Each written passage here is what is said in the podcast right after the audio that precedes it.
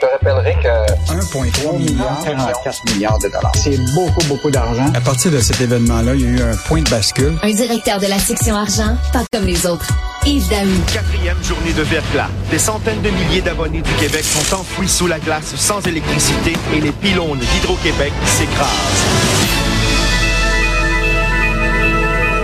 Faire le point sur la situation, nous allons immédiatement rejoindre le porte-parole d'Hydro-Québec, Monsieur Edmond Raté. Bonsoir, Monsieur Raté. Bonsoir, Monsieur Bruno.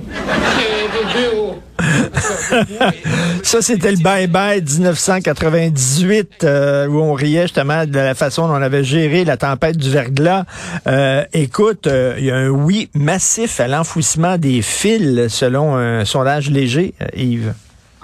En fait, euh, il y a ce sondage-là a été fait au, mois d'avril, euh, évidemment après notre petit euh, événement de verglas le 7 avril.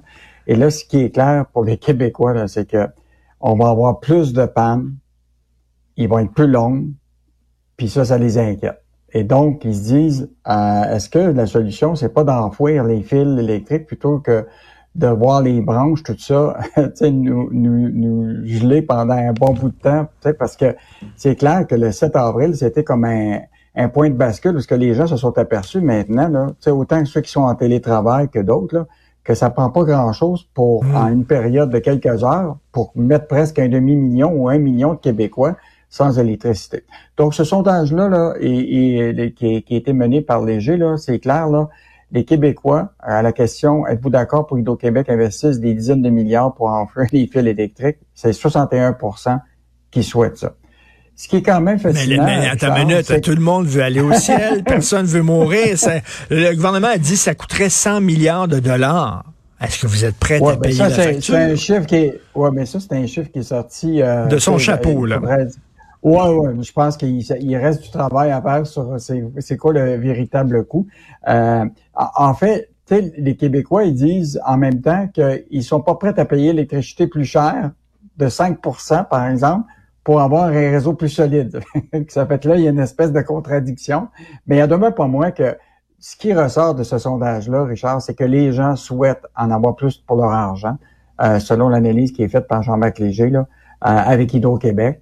Euh, et donc, euh, les gens s'inquiètent par rapport à la solidité du, du réseau, puis qu'ils pensent que l'argent devrait être mis euh, autour de, de, de, de, renforcer ce, ce, ce, réseau-là. Mm-hmm. et donc, donc la question, puis cette question-là se pose, Richard, parce que c'est quoi? Ça arrive au moment où ce que Pierre Fitzgibbon et le PDG d'Hydro-Québec sont à l'Assemblée nationale aujourd'hui pour l'étude des crédits de Hydro-Québec.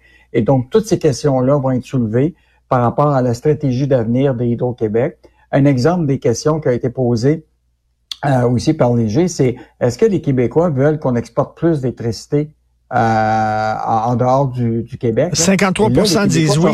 oui. Oui, c'est une grosse. Les Québécois sont vraiment divisés. Et pourtant, le gouvernement a annoncé, tu as vu l'article qu'on a écrit hier là, euh, sur cela, c'est que le gouvernement met un stop, un frein à tous les contrats d'exportation d'électricité parce que on va devoir conserver notre, énergie pour pouvoir euh, assurer nos projets industriels ici au Québec avant de donner l'électricité ailleurs.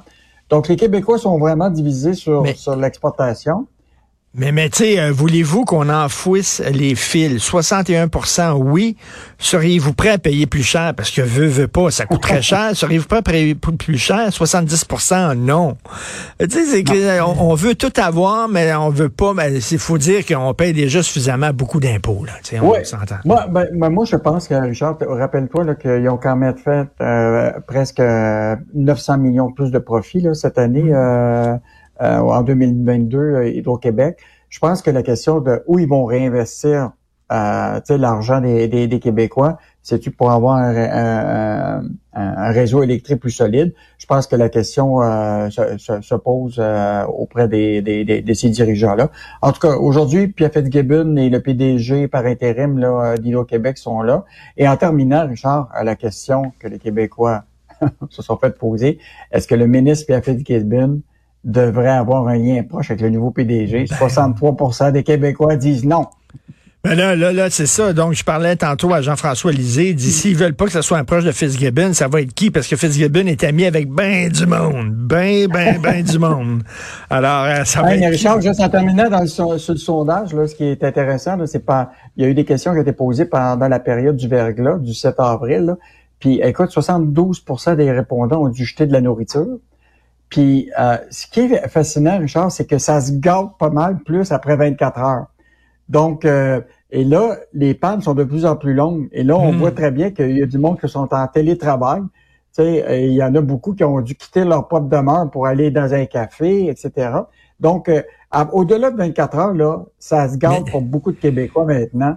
Euh, ce qui ce qui était peut-être Mais- pas le cas il y a quelques années à cause du télétravail. Tout à fait. Euh, mais c'est- Il y a eu une panne euh, récemment, puis c'était pas le verglas, c'était pas la pluie. On se demandait exactement c'était quoi qui avait causé cette panne-là. Il y avait soudainement des milliers de, de- de- de Québécois sans Ouais, en fait, électricité. euh, je pense que c'était- ça avait été un- une manipulation qui avait été faite euh, par euh, Terre-Neuve dans le cadre de, de la- de leur centrale. puis Ça Ah. avait amené, mais il en demeure pas moins que quand tu vois tous ces événements-là, c'est normal Ben que oui. les Québécois ont l'impression, en tout cas moi personnellement, Richard, là, j'avais jamais vécu autant de pannes depuis Ben oui. euh, un an. Là. Écoute, j'ai l'impression que, que- Il- est que, très fragile.